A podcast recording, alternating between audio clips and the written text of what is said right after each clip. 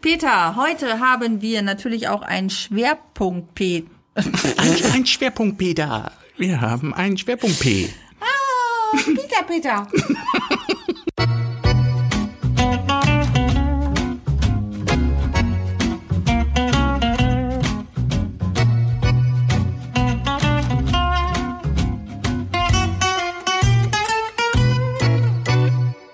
Hallöchen. Einen schönen guten Tag aus der Kaffeeküche der guten Laune. Herzlich willkommen zum Staffelfinale von Spielbühne, der Talk. Ja, ihr habt richtig gehört. Staffelfinale. Staffelfinale, aber nicht letzte Folge, weil Mhm. die Staffel ist rum, aber der Podcast bleibt. Aber wir müssen mal eine kurze Pause einlegen. Ja, wir brauchen Urlaub. Genau, wir brauchen Urlaub. Wir beide brauchen Urlaub. Die Leute brauchen von uns Urlaub. Ich brauche von Nadine Urlaub. Wir brauchen alle Urlaub. Und wenn ihr den Peter jetzt sehen könntet, der braucht auch ein bisschen Urlaub. Du siehst natürlich aus wie das blendende Leben. Das ist schon klar. anderes erwartet. Natürlich.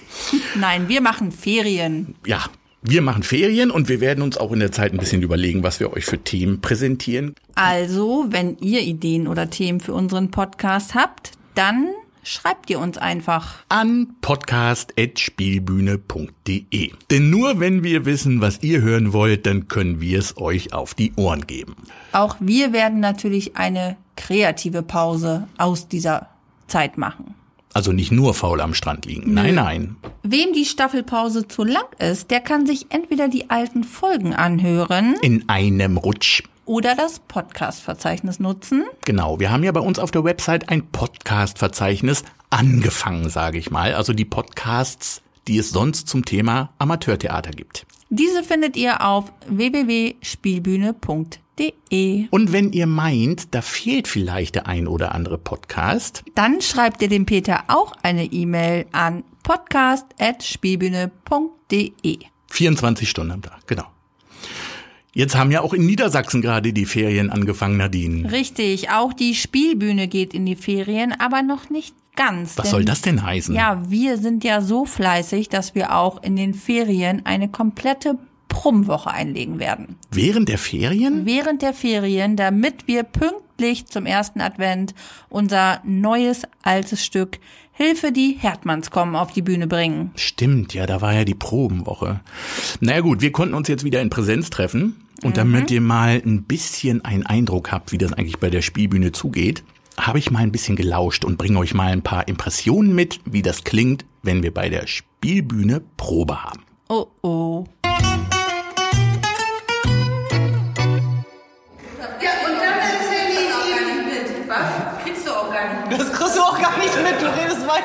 So hört sich eine Probe der Spielbühne an.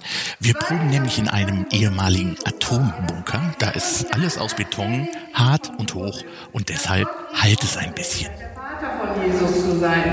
So erzähle ich ihm das. Ehrlich gesagt, ich halte mit bei Ich will euch natürlich nicht nur vorführen, wie unser Bunker klingt, sondern ihr sollt ein paar Impressionen davon bekommen, wie die Stimmung bei den Proben zu unserem Stück Hilfe, die Herdmanns kommen ist. Deswegen sind heute dabei Robin, Anouk, Nadine. Berthold. Jürgen. Norbert. und natürlich Ulla. die Spieler sind gut zufrieden, freuen sich, dass sie wieder proben können.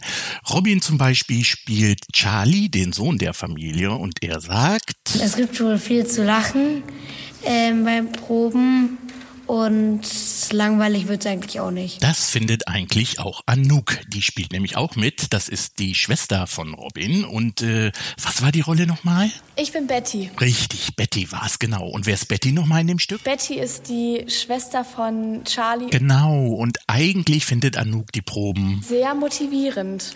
Was bei Nadine vielleicht nicht immer so rauskommt. Ich bin gar nicht da. Aber sie spielt auch mit, nämlich Ich bin äh, die Mutter, Barbara Bradley. dafür ist sie sich aber des Charakters der Rolle völlig bewusst. Ich glaube, sie ist äh, eigentlich eine sehr liebe, nette, herzensgute, aber auch ein wenig anstrengende Person. Aber macht es denn wenigstens Spaß, wieder mit den Proben angefangen zu haben? Es macht Spaß. Es macht Spaß, wieder Leute zu sehen und nicht dabei auf einen Bildschirm zu gucken und äh, ja, wieder miteinander zu lachen.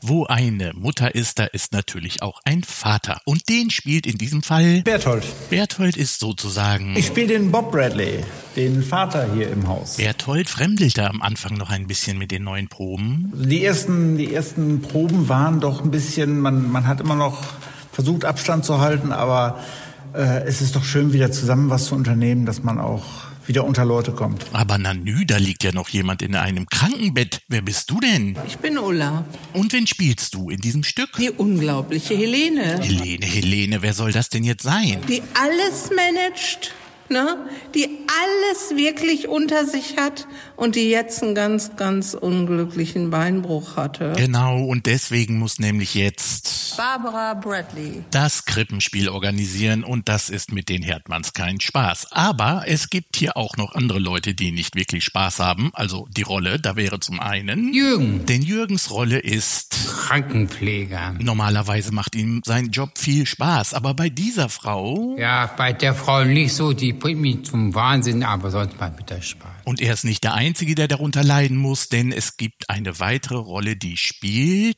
Norbert. Mit Witz und Charme spielt er. Ich spiele den Krankenpfleger Fritz. Und er scheint sich noch nicht so gut mit Helene zu verstehen, denn er nennt sie noch beim Nachnamen. Ich kümmere mich um Frau Armstrong, die ein bisschen laut telefoniert, die wir ein bisschen in die Schranken weisen muss, damit wir unsere Arbeit machen können. Ja, manchmal hadert man ein bisschen mit seiner Rolle.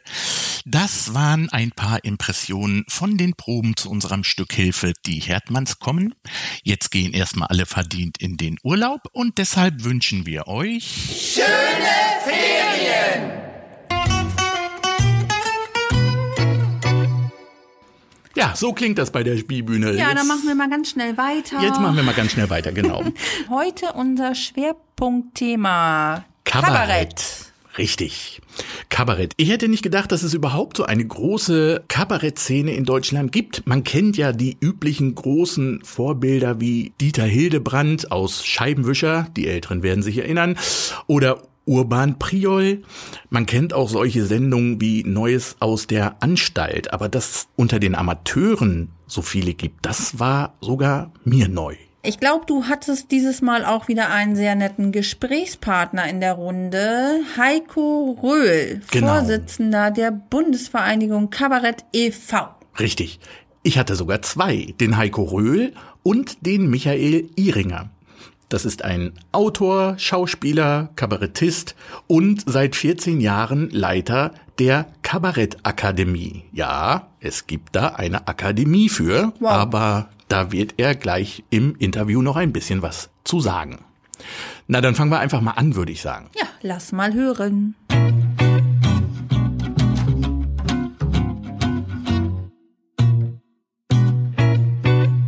Ich sitze hier mit zwei sehr interessanten Herren. Das ist nämlich der Heiko Röhl und der Michael Ihringer. Und wir unterhalten uns heute über das Thema Amateurkabarett. Da fällt mir doch gleich ein, wir sprechen über Kabarett, nicht über Kabarett. Herr Röhl, was ist denn da der Unterschied? Oh, die spannenden und schwierigen Fragen gleich vorneweg. Ähm, man könnte jetzt Wikipedia äh, mal befragen. Das habe ich im Vorfeld tatsächlich auch mal gemacht, weil ich mir dachte, so eine Frage könnte kommen. Und naja, also äh, Kabarett als, als äh, Kleinkunstform bedient sich ja im Wesentlichen äh, der Satire und möchte äh, darstellen, möchte unterhalten ähm, und möchte aber auch äh, eine Gesellschaftskritik aufgreifen und äh, mittels Satire pointiert äh, Themen aufgreifen. Und ähm, die große Frage ist immer, wie grenzt man es von, äh, von Comedy ab? Das ist ja dann die Folgefrage, die sich auch immer stellt. Und da muss man sagen, ja, die Grenzen sind natürlich wie immer fließend. Also ähm, beim äh, Kabarett äh, geht es meistens darum, eine öffentliche Person oder eine öffentliche Institution, die, ja die Parteienlandschaft zum Beispiel, satirisch äh, zu hinterfragen, aufs Korn zu nehmen und beim Publikum äh, vielleicht auch einen Gedankenanstoß äh, in diese Richtung ranzubringen. Bei Comedy geht's dann mehr so in die Richtung äh, der eigenen Erlebniswelt, die dann komisch hinterfragt wird. Und beim Kabarett, das habe ich ehrlich gesagt selber nie so richtig äh, hinterfragen können oder feststellen können. Vielleicht, Michael, kannst du mir zur Seite springen? Da habe ich immer eher so die, die reine Unterhaltungsform äh, vor meinem geistigen Auge. Ja, wobei im österreichischen Deutsch, glaube ich, Kabarett die offizielle Aussprache für das ist, was wir Kabarett nennen. Genau, das stimmt, ja. Also ich selber bringe ja Kabarett immer so mit einer Art Revue in Verbindung, Musik und Tanzbein, aber jetzt nicht irgendwie mit äh, gesellschaftskritischer Satire oder sowas in der Art. Das wäre quasi so meine meine Unterscheidung zwischen Kabarett und Kabarett. Ich glaube, das kann man sich als Bild schon ganz gut da als Definition äh, zu eigen machen. Jetzt denkt man ja immer gleich an so Urgesteine wie Dieter Hildebrand, Lisa Fitz oder, oder Urban Priol. Das ist ja nun auch schon wirklich Hardcore-Kabarett. Ist Kabarett denn immer politisch oder kann es da einfach auch mal um Nachbarschaftsstreit gehen? Heiko atmet. Ich versuche mal eine Antwort, weil das, das ist natürlich die große Streitfrage, die wir immer haben. Äh, was ist Kabarett, was ist Comedy? Was muss man auf die Bühne bringen, um, um die Definitionskriterien äh, für Kabarett zu erfüllen? Also äh, Kabarett enthält eigentlich immer äh, satirische Gesellschaftskritik. Je nachdem, ob sich diese Gesellschaftskritik jetzt eher auf die politische Seite bezieht dann spricht man üblicherweise eher von Kabarett oder eher auf die gesellschaftliche Seite. Dann spricht man eher von Comedy, speziell auch dann, wenn es persönliche Erlebnisse, persönliche Anekdoten vielleicht noch enthält, um diese Kritik zu üben. Es, es gibt die scherzhafte Definition, äh, der Comedian, der arbeitet wegen dem Geld und der Kabarettist, der halt des Geldes wegen. Gibt's denn im Kabarett auch verschiedene Genres? Also es gibt ja Musikkabarett, es gibt Wortkabarett. Ich weiß nicht, ist Studentenkabarett zum Beispiel auch wieder ein eigenes Genre oder kann man daraus eigentlich schließen, dass es hauptsächlich um Studententhemen geht? Ich weiß es nicht. Äh, ob das jetzt in die Definition eines Genres reingeht, äh, wäre ich mir jetzt nicht so sicher. Aber wir haben tatsächlich lange Zeit zwischen Studentenkabarett und äh, also beispielsweise auch Seniorenkabarett, äh, Amateurkabarett, musikalischem Kabarett, Ensemble-Kabarett, Sol Kabarettsolisten und ähnlichem unterschieden.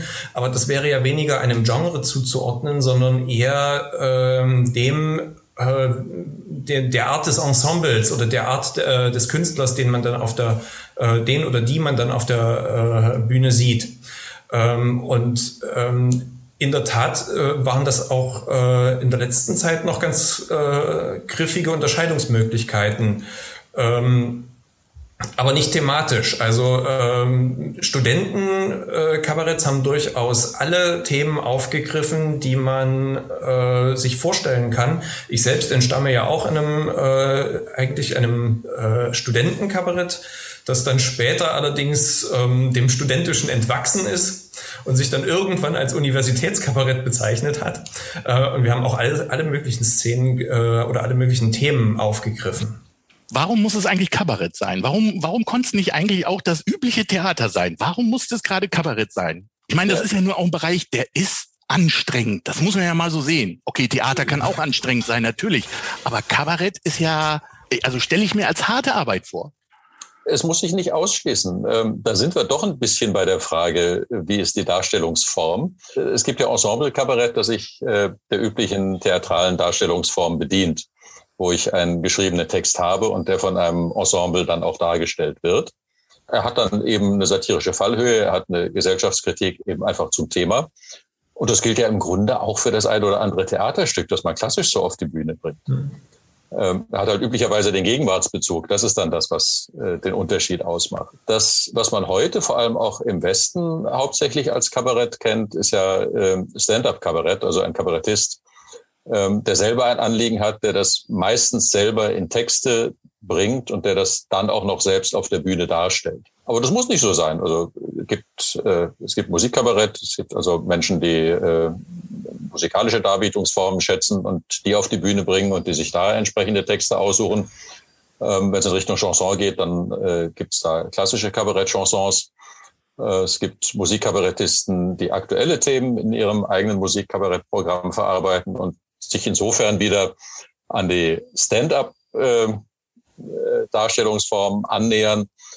Ähm, und es gibt äh, vor allem im Osten, also da, da haben wir ein Ost-West-Gefälle, noch eine ganze Reihe von diesen klassischen ähm, Ensemble-Kabaretts. Wenn ich an die Dresdner Herkuleskeule denke, an die Leipziger Pfeffermühle, an die Distel in Berlin, ich glaube, da stellt sich dann auch die Frage, was genau will ich eigentlich auf die Bühne bringen? Und wenn es natürlich dann äh, sehr, sehr, sehr aktuell sein soll und äh, immer aktuelle Themen aufgreifen, dann bietet sich das, äh, das Genre des Kabaretts natürlich auch an. Es ist vielleicht anders anstrengend als, als das Theater und auf eine andere Weise herausfordernd, aber ich habe es nie als anstrengend empfunden bei Theaterstücken hat man in der Regel eine Vorlage und äh, ja gut, meine Regisseurin wird mich schlagen, aber man nimmt also diese Vorlage und bringt die auf die Bühne und spielt die vor. Beim Kabarett müssen Sie doch wahrscheinlich jedes Mal wirklich selber was neu schreiben, oder? Also äh, ja, ähm, wenn ich ein, ein Thema habe, ich möchte ein, äh, ein politisches Thema gerade aufgreifen, ähm, dann ist das natürlich besonders anstrengend, wenn man äh, dann äh, Texte dazu schreibt, wenn man das in ein bestimmtes Bühnenbild stellt, wenn man sich überlegt, mache ich es als Dialog, mache ich es als, äh, als freie Rede, als Monolog, äh, soll das ganze Ensemble mal auf der Bühne sein? Ähm, wie lässt sich dieses Thema am besten satirisch bearbeiten und zu einer Pointe bringen? Wenn ich dann natürlich in der Tagespolitik unterwegs bin, dann ist die Aktualisierungsrate für die, für die Texte natürlich äh, sehr herausfordernd.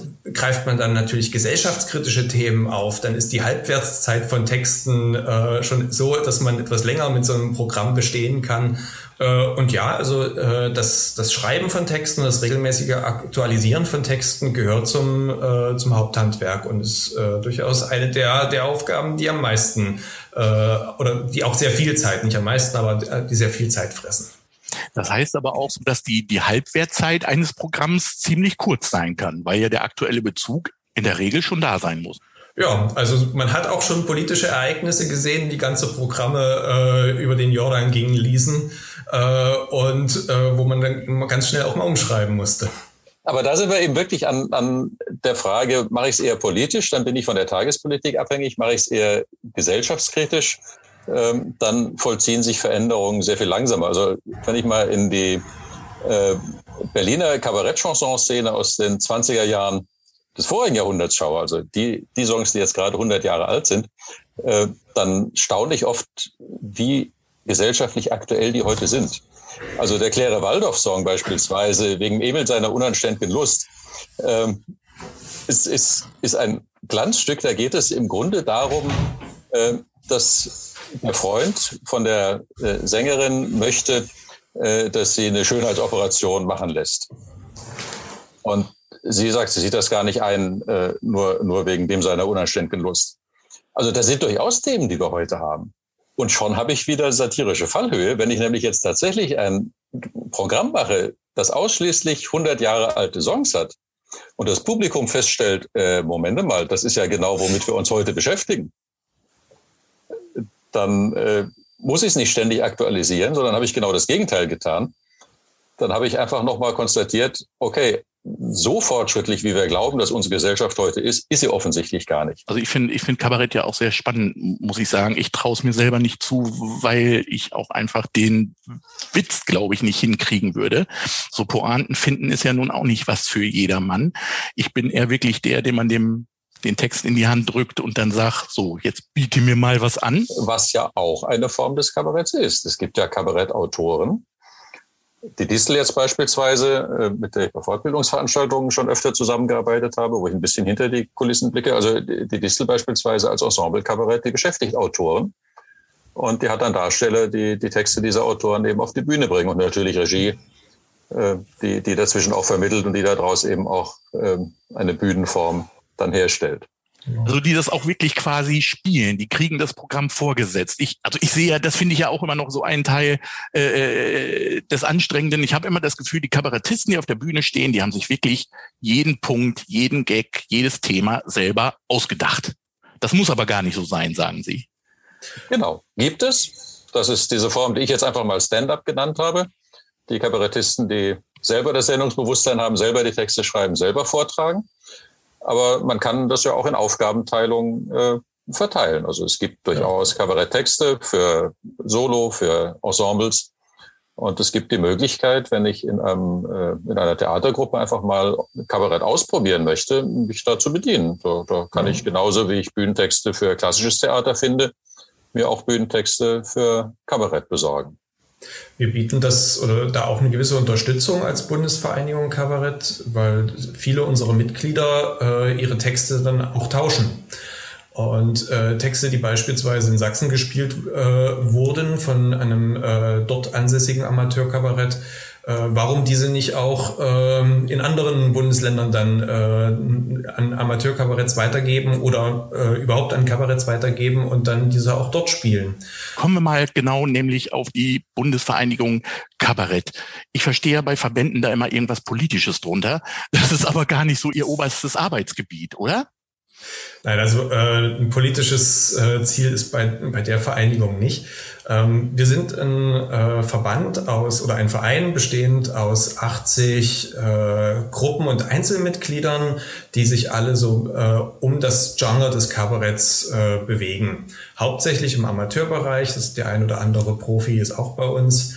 Und äh, unsere Highlights im Jahr sind ein Kabarettfestival, das wir mit unseren Mitgliedern, aber gerne auch mit Gästen äh, durchführen, die unsere Mitglieder, also Amateurkabaretts, sich vorstellen können. Für 45 Minuten gehört den Auftrittswilligen äh, die Bühne. Ähm, sie können Fertiges äh, zeigen, sie können äh, Unfertiges ausprobieren, sie können sich anschließend Feedback abholen, sie können ähm, auch mal das ein oder andere wirklich äh, testen. Und äh, das Ganze wird umrahmt von Profi-Auftritten und ist eigentlich ein ganz gutes äh, Festival zur Unterhaltung auch. Also wird auch vom, vom Publikum äh, der Stadt Aschersleben, wo wir das durchführen, auch ganz gut angenommen. Zweites Highlight sind Workshops, die wir durchführen, äh, wo man sich zu Regie, Schauspiel, äh, Gesang hatten wir schon und natürlich auch zum Texten ähm, äh, weiterbilden kann. Und ja, wir haben auch eine, eine, Zeitschrift, die, die Pointe, die sich so ein bisschen zur Texttauschbörse entwickelt hat, äh, wo sich Kabarettisten vorstellen und äh, auch Teile ihrer Texte äh, aufzeigen. Das sind so drei wesentliche Highlights. Die Geschichte der Bundesvereinigung, das fand ich ja hochinteressant.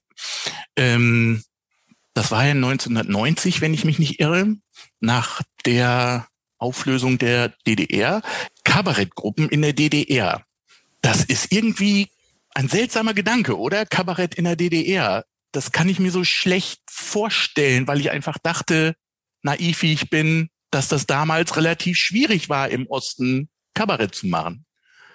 Ja, es hat äh, die DDR hatte eine Kabarettgeschichte. Ähm, es hat äh, dort äh, eine breite Kabarettszene äh, gegeben und äh, diejenigen, die dann später die Bundesvereinigung Kabarett gründeten, äh, kannten sich aus dieser Szene heraus und wollten diese weiterleben lassen. Und äh, das ist im Prinzip äh, die, die Entstehungsgeschichte der, äh, der Bundesvereinigung Kabarett, die sich jetzt aber mittlerweile auf ganz, auf ganz Deutschland ganz gut paritätisch auch äh, verteilt hat. Also während wir, wir haben natürlich eine Großzahl unserer Mitglieder heute aus Sachsen-Anhalt, äh, Sachsen-Thüringen. Aber mittlerweile sind alle Bundesländer äh, ziemlich gut auch bei uns mit im Mitgliederkreis vertreten.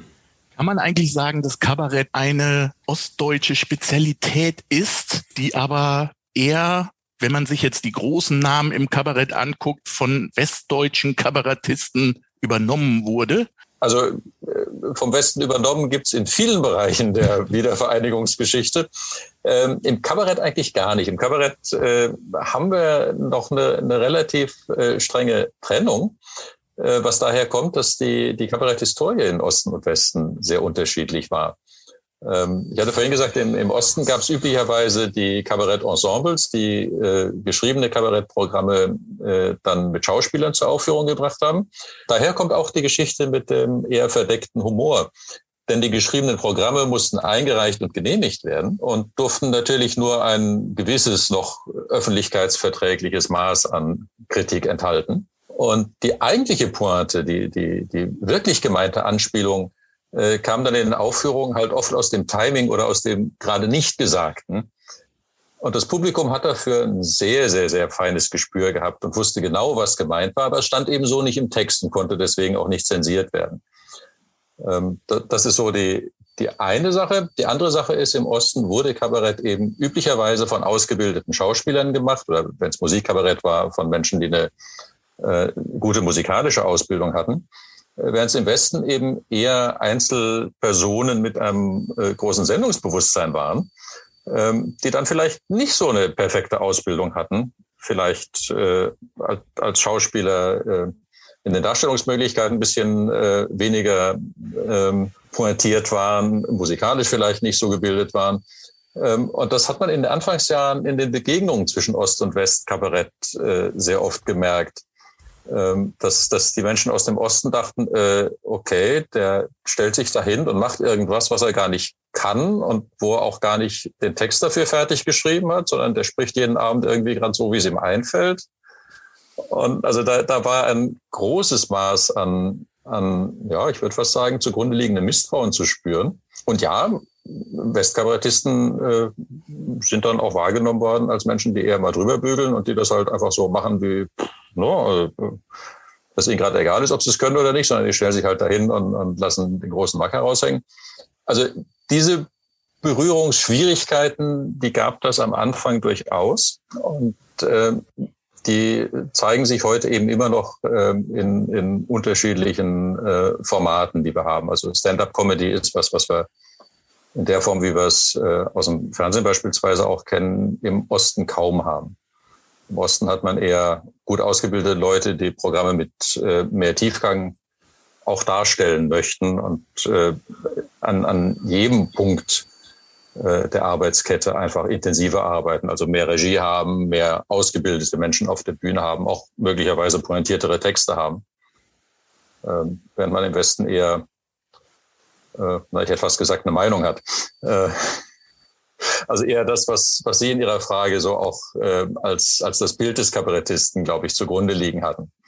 Na, jemand mit einem Sendungsbewusstsein, der sich einfach hinstellt und jeden Abend auch die tagesaktuellen Entwicklungen aufgreift und daraus was macht.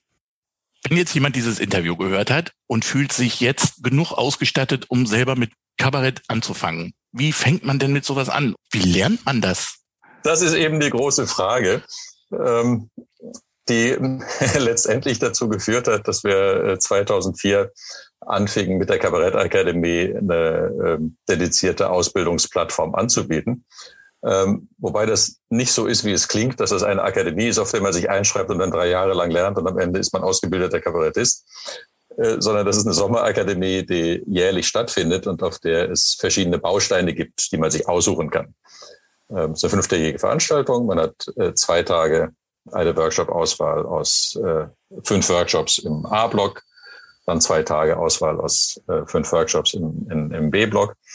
Ähm, und äh, wenn man mit den fünf Tagen fertig ist, hat man also zwei Workshops besucht, hat dabei viele Leute kennengelernt, hat mit 50 anderen Menschen, die auch an der Kabarettausbildung interessiert sind, äh, Zeit verbracht, Abende zusammengesessen, vielleicht auch das ein oder andere alkoholische Getränk genossen und äh, genetworked, wie man ja so schön sagt. Ähm, und hat sich auch fünf Tage einfach mal aus seinem Alltag zurückgezogen und mit dem Thema beschäftigt. Und all diese Aspekte führen also dazu, dass, äh, dass man gerade, wenn man äh, sich mit dem Genre zum ersten Mal beschäftigt oder wenn man Amateur ist und da Impulse von außen braucht, wenn man nicht unbedingt jeden zweiten Abend im Jahr auf der Bühne steht, ähm, dass, dass einem das einen ordentlichen Push gibt und äh, dass man mit diesem Impuls hoffentlich über den Rest des Jahres kommt und im nächsten Jahr wiederkehrt. So erleben wir das seit 18 Jahren. Und auch dort äh, spielt der Unterschied zwischen Amateuren, Semiprofis, Profis überhaupt keine Rolle. Wir haben viele Menschen, die auf die Veranstaltung kommen und zum ersten Mal sich überhaupt damit beschäftigen, selber Kabarett zu machen. Und wir haben viele Menschen, die seit vielen Jahren wiederkommen und äh, seit mindestens genauso vielen Jahren als Profis auf der Bühne stehen. Dadurch, dass ich mir eben jedes Mal in dem Workshop ein Thema raussuche, das mich interessiert und in dem ich noch nicht firm bin, ist also mit dem, was man dort macht, eigentlich jeder ein Stück weit Anfänger und äh, lernt auf diesem Gebiet halt für sich dazu. Es gibt mehrere Vereine äh, deutschlandweit, die sich mit äh, auch mit Vernetzung beschäftigen, äh, wie die Kabarettakademie, äh, wie eben gehört, aber auch die Bundesvereinigung Kabarett. Dann äh, gibt es Festivals in verschiedenen äh, Städten, die man besuchen kann, wo man sich vernetzen kann. Da wäre zum Beispiel das Satirefestival in Cottbus, äh, zu nennen, mit dem wir auch äh, intensiv zu, äh, zusammenarbeiten. Und wenn man mal bei Google äh, Kabarett Festival mal bemüht, da kommen dann jede Menge andere äh, Möglichkeiten auch äh, noch mit hoch. Es gibt viele Möglichkeiten, sich da zu vernetzen und äh, ja, ich kann nur immer wieder anbieten, sich bei uns auch zu melden und dann können wir über sicherlich die nächsten ersten Schritte weiterhelfen.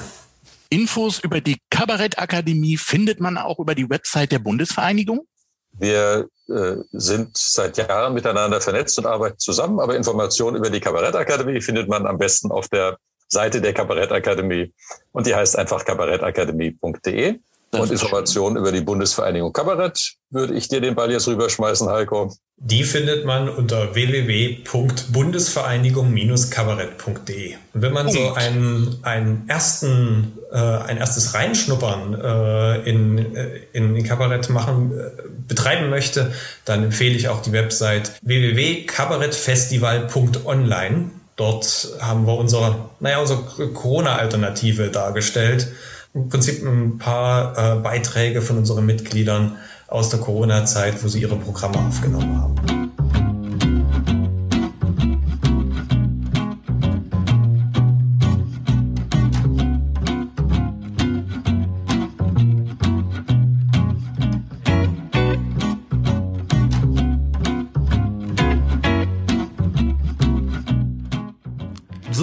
Jetzt wissen wir Bescheid, glaube ich, ne? Richtig. Und nicht vergessen, das große Kabarettfestival, hoffentlich in Präsenz, vom 5. bis 7. November in Aschersleben.